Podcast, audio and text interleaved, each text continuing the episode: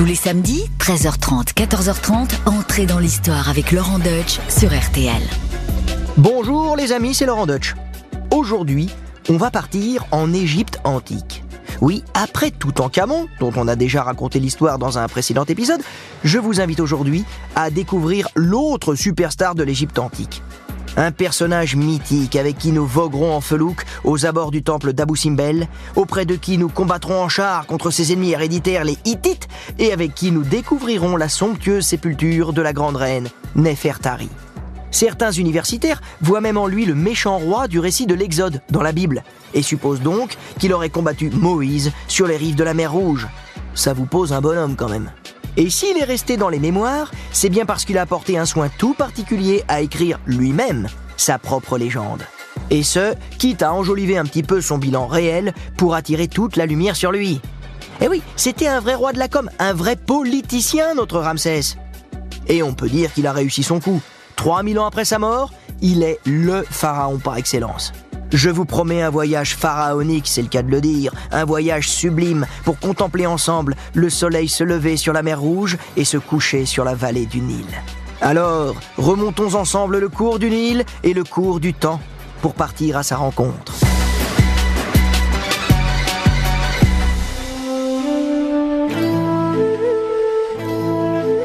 Dans une civilisation déjà millénaire, il y a des hauts et des bas, et c'est bien normal.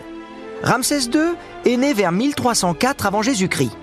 On est au début de la 19e dynastie et l'Égypte a déjà connu plusieurs âges d'or. Alors, pour celles et ceux qui n'ont pas une frise chronologique égyptienne gravée dans la tête, je vais la faire courte. On a dépassé l'Ancien Empire, qui correspond à la glorieuse époque de la construction des pyramides. Mais on est encore loin de l'époque de Cléopâtre, où l'Égypte est sous domination romaine. On est entre les deux, en plein Nouvel Empire. Oh, le Nouvel Empire c'est une période d'apogée particulièrement prospère, avec sa 18e dynastie, où se sont illustrés des cadors tels que Toutmosis III et Amenhotep III. Bon alors, malheureusement, cette 18e dynastie a un peu viré en eau de boudin. Elle s'est achevée par des crises en cascade, des crises politiques, religieuses, provoquées par le pharaon hérétique Akhenaton et par la mort précoce d'un certain Toutankhamon dont on a déjà parlé. Et c'est une nouvelle dynastie qui n'a aucun sang royal, mais une poigne de fer, qui a repris le pouvoir. Les Ramessides. Ramessides, donc, comme Ramsès. Alors, au commencement, les Ramessides, c'est une famille de militaires. Le premier Ramesside, Ramsès Ier, n'a pas eu de bol. Il est mort après un an de règne. Son fils, Seti Ier, lui, a su s'imposer en matant les rébellions et en reprenant des territoires perdus. En résumé, il a un peu remis l'Égypte à flot. Quand Séti Ier meurt en 1279 avant Jésus-Christ, c'est son fils Ramsès II, le héros de notre histoire, qui reprend les rênes de l'Empire. Il a 25 ans et contrôle un territoire qui va de l'actuel Soudan jusqu'en Syrie. Ramsès II doit continuer l'œuvre de son père. Et pour ce faire, il faut déjà établir sa propre lignée. Et alors là, il a cartonné, il a réussi son coup, parlons-en de la lignée. Notre pharaon a une descendance pharaonique, avec la méthode pharaonique. C'est-à-dire, c'est très simple, beaucoup de femmes et donc beaucoup d'enfants. Je sais pas vous, mais je crois qu'on s'est tous dit un jour, euh, bon alors là c'est pas le moment, hein, euh, le petit troisième là vraiment non c'est pas le jour, ça tombe mal, on n'est pas prêt. Eh bien euh, Ramsès II lui il s'est jamais posé cette question. Il a eu une flopée de petits derniers. Il faut dire qu'à cette époque, la descendance, c'est le nerf de la guerre. À l'époque, il y a un truc qui aide sacrément pour assurer la pérennité de la dynastie, c'est que les pharaons pratiquent ardemment la polygamie. Faisons donc un petit tour du tableau de chasse de Ramsès. Il a eu une douzaine d'épouses. Certaines sont des femmes de la noblesse égyptienne, d'autres sont des princesses étrangères qu'il a épousées pour sceller des alliances. Et certaines, euh, accrochez-vous, eh bien, sont carrément ses propres filles. Oui, les souverains égyptiens avaient un avis très décontracté sur l'inceste.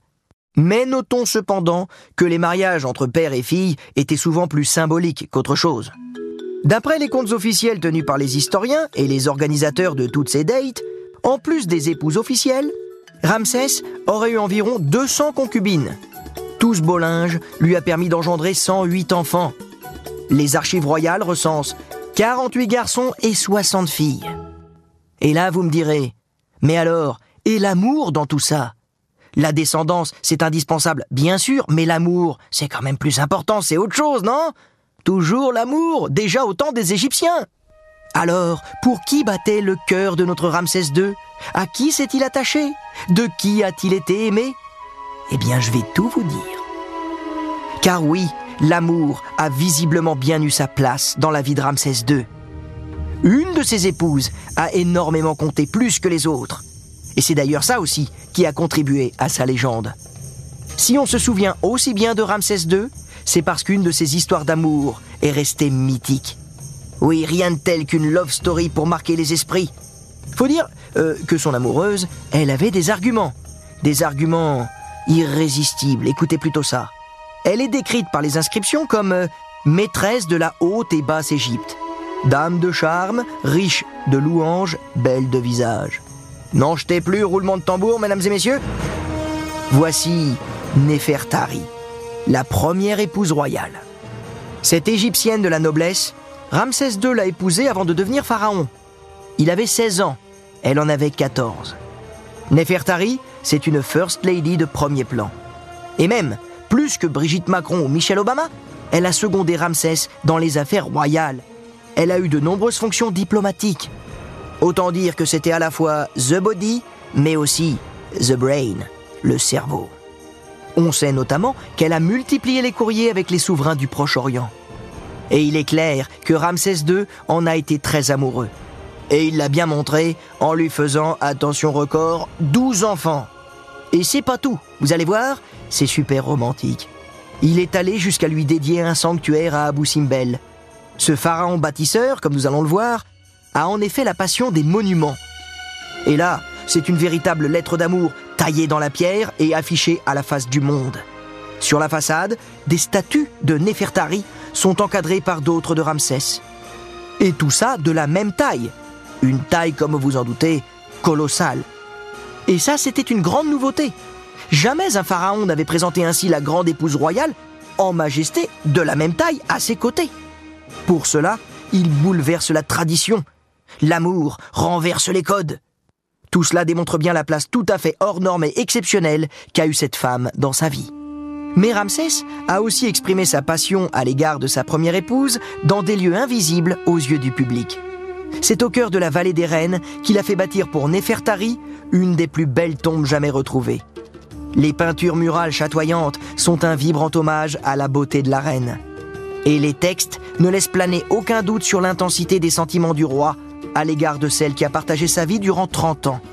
Écoutez-le plutôt. Mon amour est unique et personne ne peut rivaliser avec elle. En mourant, elle a volé mon cœur. C'est touchant, non? Aucune autre des femmes de Ramsès II n'aura le privilège d'une telle sépulture, ni d'ailleurs aucun de ses enfants. Quant à ses fils, on en a parlé tout à l'heure, il en a eu 48. Et comme Ramsès II va mourir très vieux, il aura le temps d'en voir grandir un paquet. Mais aussi, et ça c'est plus triste, la douleur d'en voir mourir un paquet. Il voit en effet s'éteindre douze de ses princes héritiers les uns après les autres. Et c'est finalement Merenta, qu'il a eu de sa deuxième épouse, qui lui succédera quand il passera l'arme à gauche vers l'an 1213 avant Jésus-Christ. Voilà pour le livret de famille de notre grand pharaon. Mais si, comme vous l'avez vu, il a particulièrement brillé comme séducteur, sur le champ de bataille, là aussi, Ramsès II a eu un sacré sens de la conquête.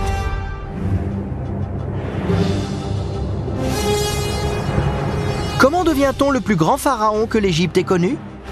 Il y a la méthode tentée par Akhenaton, consistant à faire une petite révolution religieuse, mais ça n'a pas trop marché. Ses successeurs ont détricoté son héritage.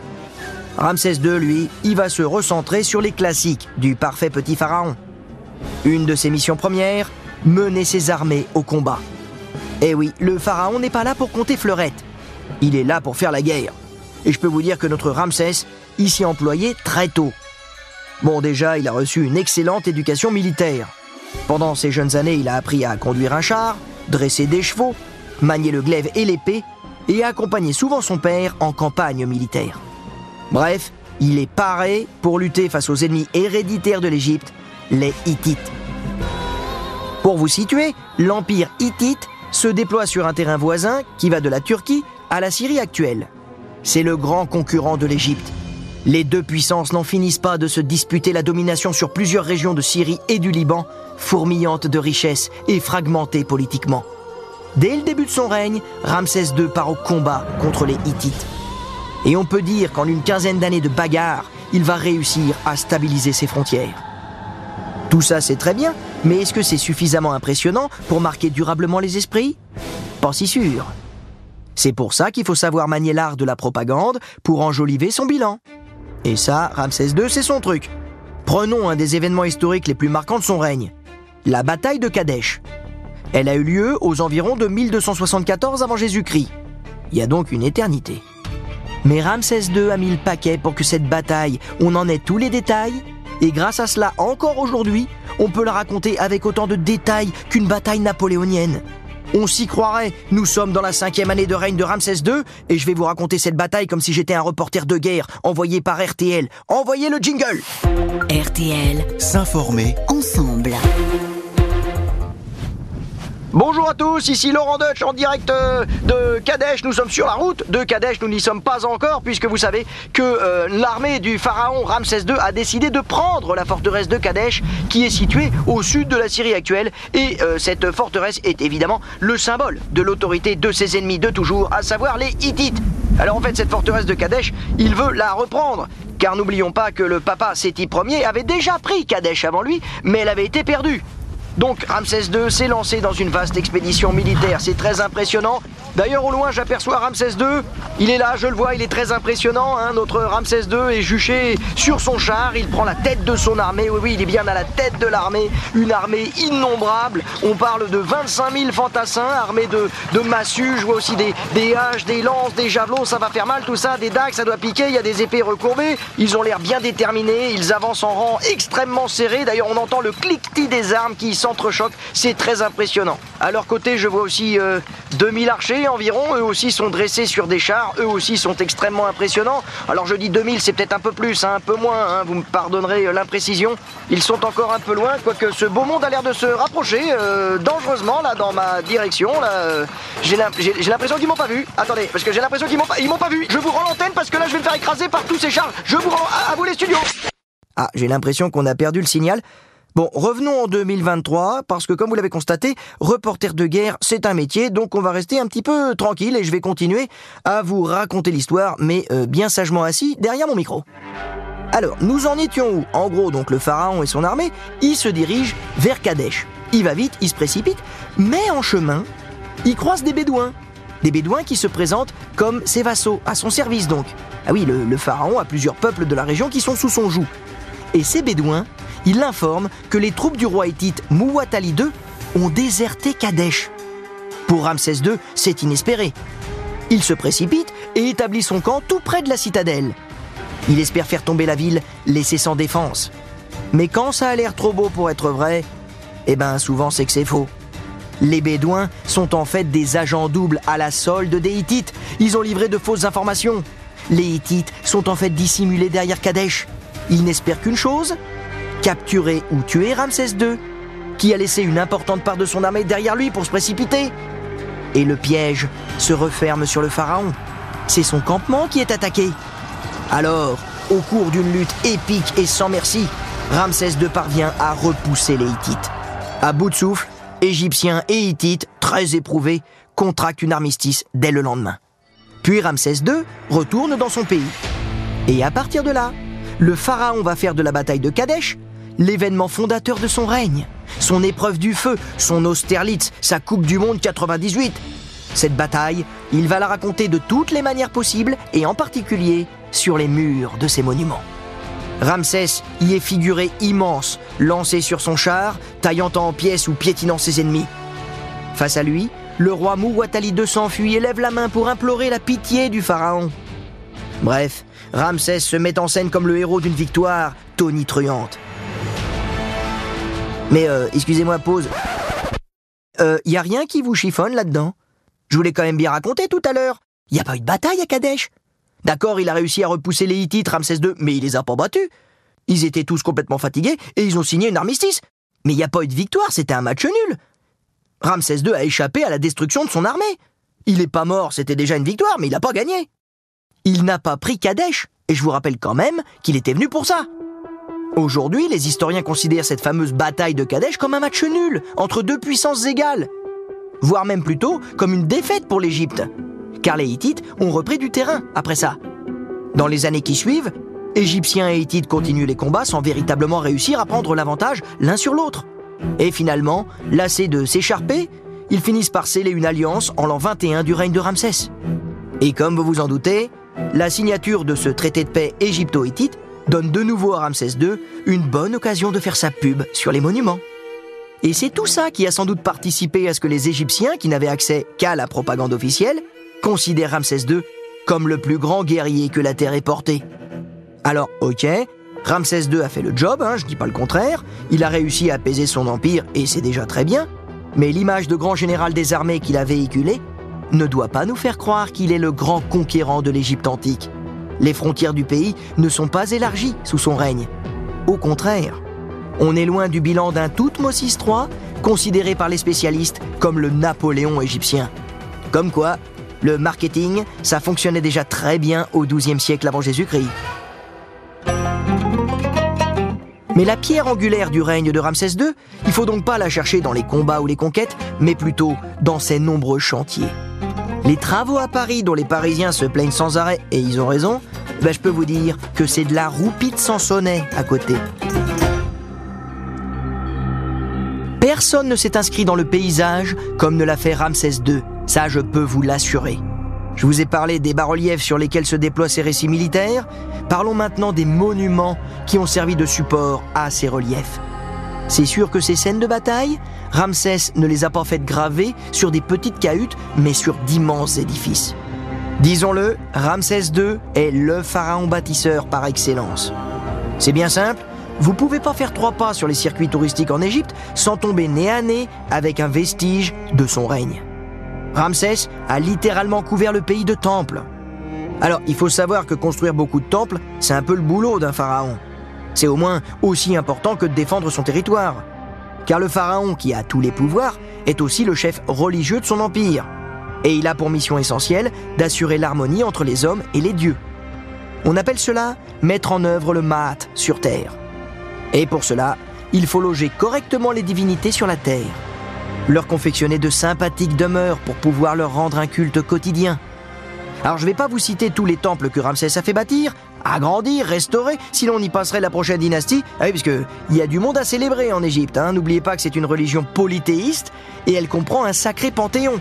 On a dénombré près de 1000 dieux, avec euh, les plus importants. Osiris, Hathor, Horus, Sobek, hein, tout ça, ça vous dit quelque chose quand même. Mais parlons quand même des édifices les plus célèbres voulus par Ramsès qui ont été conservés.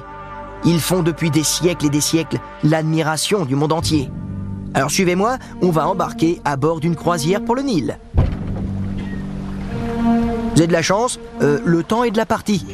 On est en fin de journée, il ne fait pas trop chaud et la lumière est magnifique. Vous sirotez un très agréable carcadé, c'est la boisson traditionnelle des Égyptiens, c'est une sorte de tisane à base de fleurs d'hibiscus séchées, et vous vous laissez porter par le Nil.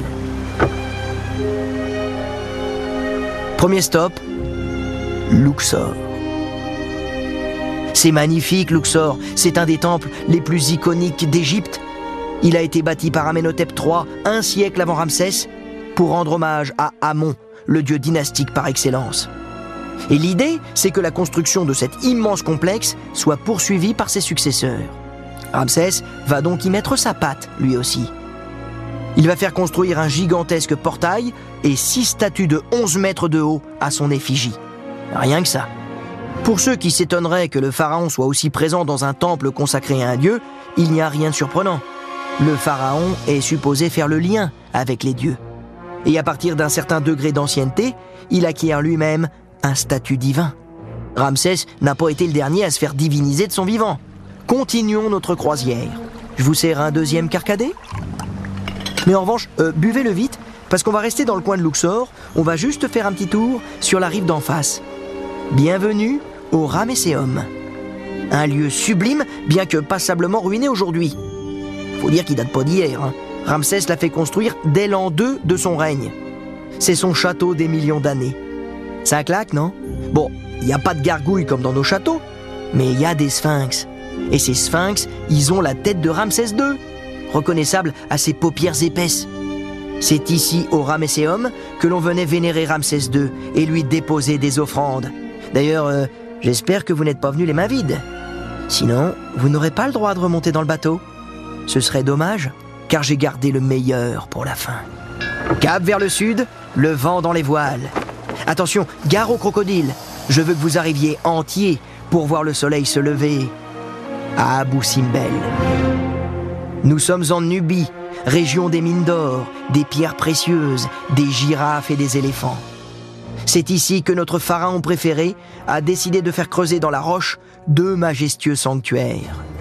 Le plus grand pour lui, l'autre pour sa première épouse, Néfertari, dont je vous ai parlé plus tôt.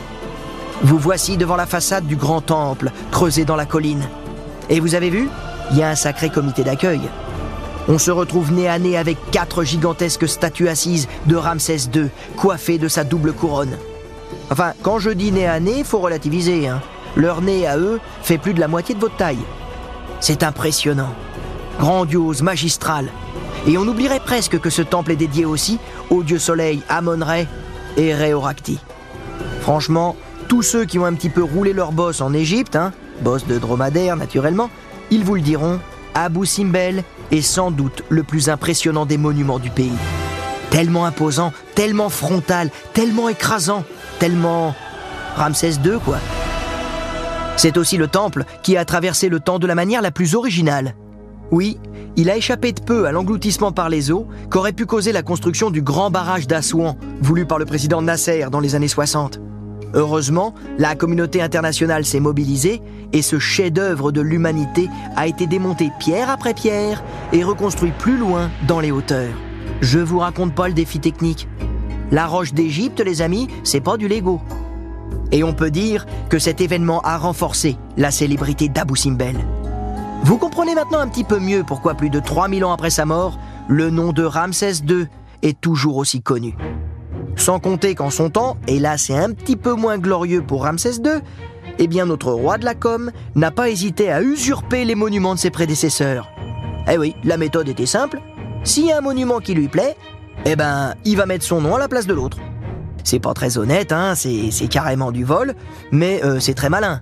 Et puis finalement, le remplacement de nom, c'est une petite spécialité antique dont Ramsès a particulièrement abusé, mais il n'était pas tout seul. Ils l'ont tous fait mais peut-être lui un peu plus. Et c'est ce qui fait qu'il n'existe aujourd'hui aucun souverain égyptien qui ait plus de statues à son nom que Ramsès II. Efficace.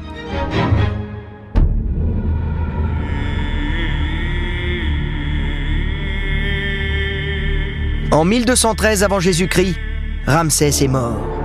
Il était en mauvaise santé, mais il était surtout très vieux. 91 ans. Vous imaginez un peu? 66 ans de règne il était immortel, le gars, c'était un dieu vivant. Imaginez le choc pour ses sujets. Quel que soit leur âge, il n'avait connu que lui sur le trône. Voilà pourquoi Ramsès II ne sera jamais oublié. C'est un peu le Élisabeth II de l'époque, mais sans le chapeau et sans le sac à main. Son nom sera même le premier à être déchiffré par Champollion, le grand traducteur des hiéroglyphes. C'est avec ce grand pharaon que les Européens vont se passionner pour l'égyptologie. C'est lui qui va passionner le grand public tout autant que les plus grands égyptologues. Et voilà tout naturellement pourquoi certains font de lui le pharaon de l'Exode. Pour eux, il n'y a aucun doute possible, c'est Ramsès II qui a été le grand ennemi de Moïse. Alors, je vous explique. Le livre de l'Exode raconte comment le prophète a fait pleuvoir dix châtiments sur l'Égypte afin de libérer les Hébreux réduits en esclavage. Dans ce texte, pilier de la Bible et de l'Ancien Testament, le pharaon prend très cher. Il voit son armée engloutie par la mer Rouge après s'être lancé à la poursuite des Hébreux dans le désert. Mais seulement, le nom de ce grand pharaon, de ce souverain, n'est jamais cité dans les textes. C'est là que la bataille des historiens commence. Ils se sont évertués à l'identifier sans jamais se mettre d'accord. Faut dire que le récit de l'Exode semble être bâti sur un mélange d'époques différentes. Au XXe siècle, le cinéma a tranché. Tu vas être bientôt pharaon, Ramsès. Vous avez rendu à l'Égypte sa grandeur. Avec moi, je sens que cette grandeur dominera le monde. Je vais donner à ce peuple d'esclaves et à son Dieu une leçon dont le monde se souviendra. Il y aura un autre fléau, mais il s'abattra sur les esclaves de Goshen. Dans son blockbuster Les Dix Commandements, le réalisateur de l'âge d'or hollywoodien Cécile B. 2000 a décidé de donner au pharaon biblique l'identité de Ramsès II et le visage de Yul Brynner. Vous savez, les sept mercenaires. C'était lui. Mais pourquoi Ramsès II Eh bien, tout simplement parce qu'il fallait un ennemi à la taille du héros, pardi. C'est ça qui fait les bons films. Face à Moïse, ça pouvait pas être un tout petit. Et qui était le plus célèbre, qui était le plus connu Ramsès II. Il nous fallait un pharaon surpuissant, un pharaon mégalo par excellence. Je suis l'Égypte, l'étoile du matin et du soir. Si je dis que le jour et la nuit, ce sera écrit. Et toi, tu seras ce que je dis que tu es. Bref, l'incontournable Ramsès II, pour incarner l'ennemi de Dieu en personne. C'est ce qui fait qu'aujourd'hui, pour le grand public, Ramsès II est étroitement associé au récit biblique. Et oui, dessins animés, films, comédies musicales à succès ont emboîté le pas de Cécile B2000 et également exploité la légende de Ramsès contre Moïse. Et là, je vous le dis tout de suite, ne croyez pas trop à tout ça. Il n'y a absolument aucune trace archéologique qui puisse laisser croire que Ramsès ait pu croiser le prophète hébreu. Au contraire, les historiens pensent de plus en plus que le récit de l'Exode, sans doute écrit aux alentours du 6e siècle avant Jésus-Christ, n'a pas de véritable fondement historique. Mais tout de même, n'est-ce pas là la marque des plus grands personnages de l'histoire d'avoir inspiré la légende?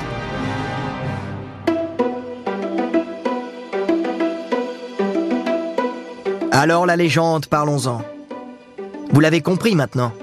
Notre Ramsès II, pharaon bâtisseur, ses conquêtes sentimentales, ses confrontations avérées avec les Hittites, son face-à-face supposé avec Moïse et ses constructions pharaoniques. Voilà tout le socle de sa légende.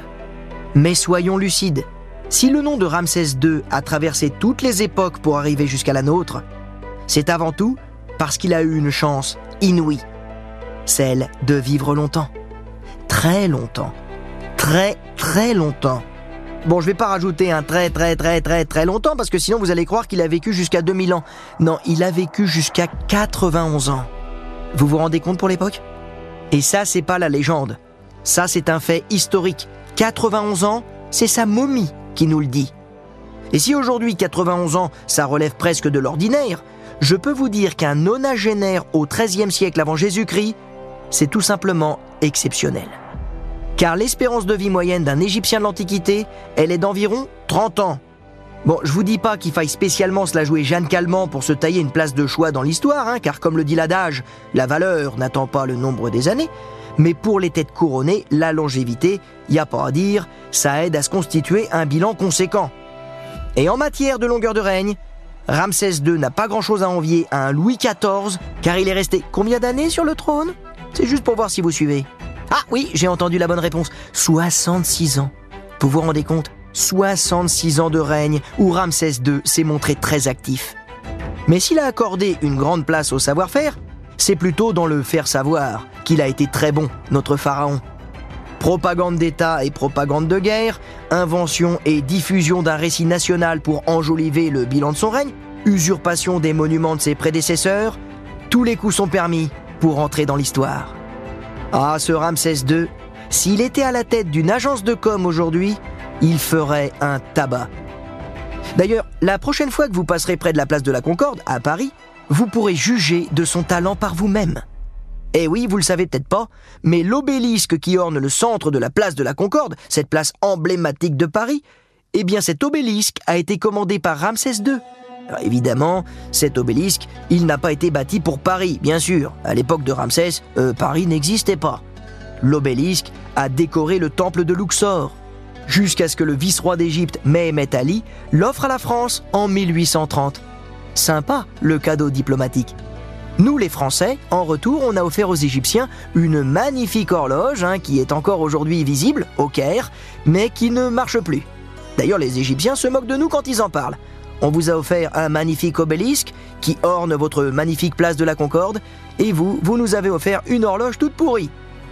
Et tiens, pour rester sur la place de la Concorde, si vous tournez autour du monument, vous pourrez peut-être identifier sur chaque face le cartouche du pharaon, en hiéroglyphe bien sûr.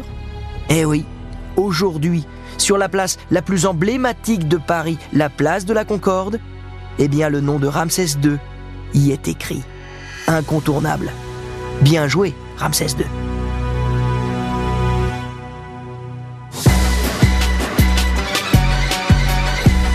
Bonjour Guillemette André Lanoé. Bonjour. Alors, vous êtes directrice honoraire du département des antiquités égyptiennes du musée du Louvre. Vous êtes aussi vice-présidente de la Société française d'égyptologie, auteur euh, d'un livre remarquable, Pharaon Superstar, en collaboration avec Frédéric Mougenot. Euh, alors, en un mot, euh, que doit-on retenir véritablement de lui Jamais trop, jamais. Le mot pharaonique, eh bien, il s'applique parfaitement à l'immensément grand qu'a été le règne de Ramsès II. La longévité aussi, puisque quand même 66 ans de règne, ça vous pose un pharaon, ça permet vraiment d'installer la légende, le mythe. Exactement, il a eu le temps d'installer son mythe, et euh, il s'y est bien employé. Il en a profité pour satisfaire son narcissisme, son égocentrisme total et sa volonté de rester inoubliable. En plus, ces constructions sont incroyablement visibles. Il faut imaginer le paysan égyptien dans la vallée du Nil qui finalement, en poussant sa charrue, voit des monuments de Ramsès II à peu près à gauche et à droite tout le temps. C'est quand même phénoménal. Mais euh, le Ramsès intime, c'est l'homme en quelque sorte, on, sait très peu de choses de lui. Euh. J'ai eu un professeur qui disait, être égyptologue, c'est comme si si on devait fouiller la, la France euh, dans 3000 ans, on ne trouvait que des micelles de l'Église catholique et euh, le journal officiel. Donc en fait, ce qui nous reste, c'est ce qui a résisté à, l'usure euh, et, à la destruction. Ce sont les monuments et quelques papyrus. Donc on ne sait pas grand-chose sur euh, le ressenti et la vie quotidienne de Ramsès, mais on sait quand même qu'effectivement, il était très attaché à sa grande épouse Néfertari, et on sait par d'autres textes un peu comment on vivait de son époque. Mais c'est pas de sa faute, c'est pas lui qui l'a voulu. Sur la vie quotidienne, on sait finalement pas mal de choses, mais pas forcément ce qui se passait dans le On est quand même un peu euh, dépendant de l'iconographie telle que Ramsès II a voulu l'imposer, c'est-à-dire en général, quand est-ce qu'on voit Ramsès, c'est face à un dieu, il est exactement de la même taille, euh, il se fait des offrandes à lui-même, à des statues qui le représentent, euh, comme si ces statues montrait déjà euh, divinisé et mort. Donc on peut considérer que Ramsès n'a pas eu à cœur de se montrer avec euh, ses euh, bébés sur les genoux. Mais on sait de, la vie quotidienne, on le sait bien par rapport à cette communauté d'artistes, d'artisans et d'ouvriers. On sait qu'ils ont fait grève, on sait qu'ils étaient, qu'il y avait une corruption épouvantable, on sait que le vizir, qui était très proche et très flatteur vis à -vis de Pharaon, n'arrêtait pas de faire travailler pour son propre euh, destin euh, les ouvriers au lieu de les faire travailler dans la des rois. Et on sait aussi que la tombe de Nefertari, toute proche de cette agglomération, est particulièrement soignée et qu'elle a été euh, réalisée par les artistes qui vivaient dans cette agglomération. On sait aussi euh, beaucoup de raisons d'absence du chantier. On, on, a, on sait qu'ils buvaient un peu trop. On sait que euh, euh y avait sans doute des prostituées dans cette agglomération. Mais ça, je parle, disons, de la vie quotidienne dans cette agglomération, de, cette espèce de campement d'ouvriers et d'artisans. Mais sur ce qui se passait dans le palais, on est extrêmement muet. Et je vous dis, ça n'est pas du tout le propos de Ramsès II d'ouvrir les portes. Est-ce que notre Ramsès II mérite finalement la place dans l'histoire? Ou alors la légende a pris le dessus et finalement a tout maquillé? Je crois qu'il mérite absolument une place immense dans l'histoire de l'Égypte ancienne, dans la mesure où ce sont ces vestiges et toute la documentation de papyrus, par exemple, ou de stèles, ou de tous les textes euh, que l'on lit, qui euh, souvent datent de son règne et qui nous font connaître beaucoup de choses et qui nous permettent à nous, égyptologues et historiens, de reconstituer une histoire d'Égypte qui se tienne. Alors, il faut voir que ça a été aussi un personnage euh, légendaire petit à petit, et en particulier à cause de la Bible, puisque euh, il est le méchant pharaon qui aurait chassé les Hébreux d'Égypte et qui aurait finalement initié l'exode et qui aurait permis aux Hébreux euh, de s'installer en Palestine. D'ailleurs, aujourd'hui, plus personne ne peut soutenir, enfin, ne soutient le contraire. On sait que c'est pas avéré, c'est pas vrai. On peut pas dater précisément euh, l'exode. Et, euh, Non, non. Et alors, c'est d'autant plus amusant que les Égyptiens n'ont pas cessé d'écrire. Hein. On voit qu'il y a des hiéroglyphes sur tous les murs. Donc, si ça avait été une réalité, c'était plutôt bien de montrer un pharaon qui arrive à expulser euh, un peuple qui l'énerve. Eh bien, il n'y a aucun texte qui parle des Hébreux dans la documentation historique égyptienne. Enfin, on aurait pu aussi euh, penser que devant une défaite, puisqu'ils ont été euh, avalés par les eaux de la mer Rouge, euh, il aurait peut-être dissimulé cet échec contre des esclaves. C'était pas très glorieux, donc on l'aurait peut-être pas inscrit sur les murs. Ça peut se comprendre oh, aussi non, parce que vous regardez même le poème de Kadesh, là où c'est sa bagarre contre les Hittite, il a réussi à déguiser la, la, réalité historique. Finalement, il en a fait une victoire, alors que oui.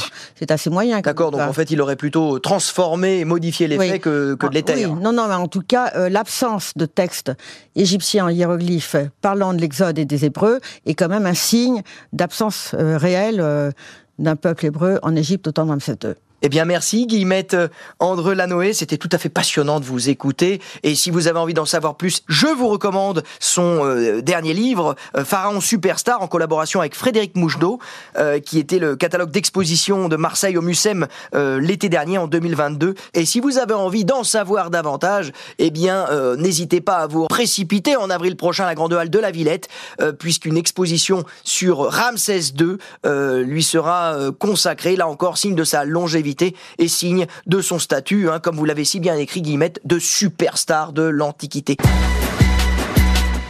Merci d'avoir écouté cet épisode d'entrée dans l'histoire et je vous donne rendez-vous vendredi prochain pour un nouveau personnage, un nouveau destin hors du commun. À la semaine prochaine. Et en attendant, portez-vous bien et n'hésitez pas à vous abonner.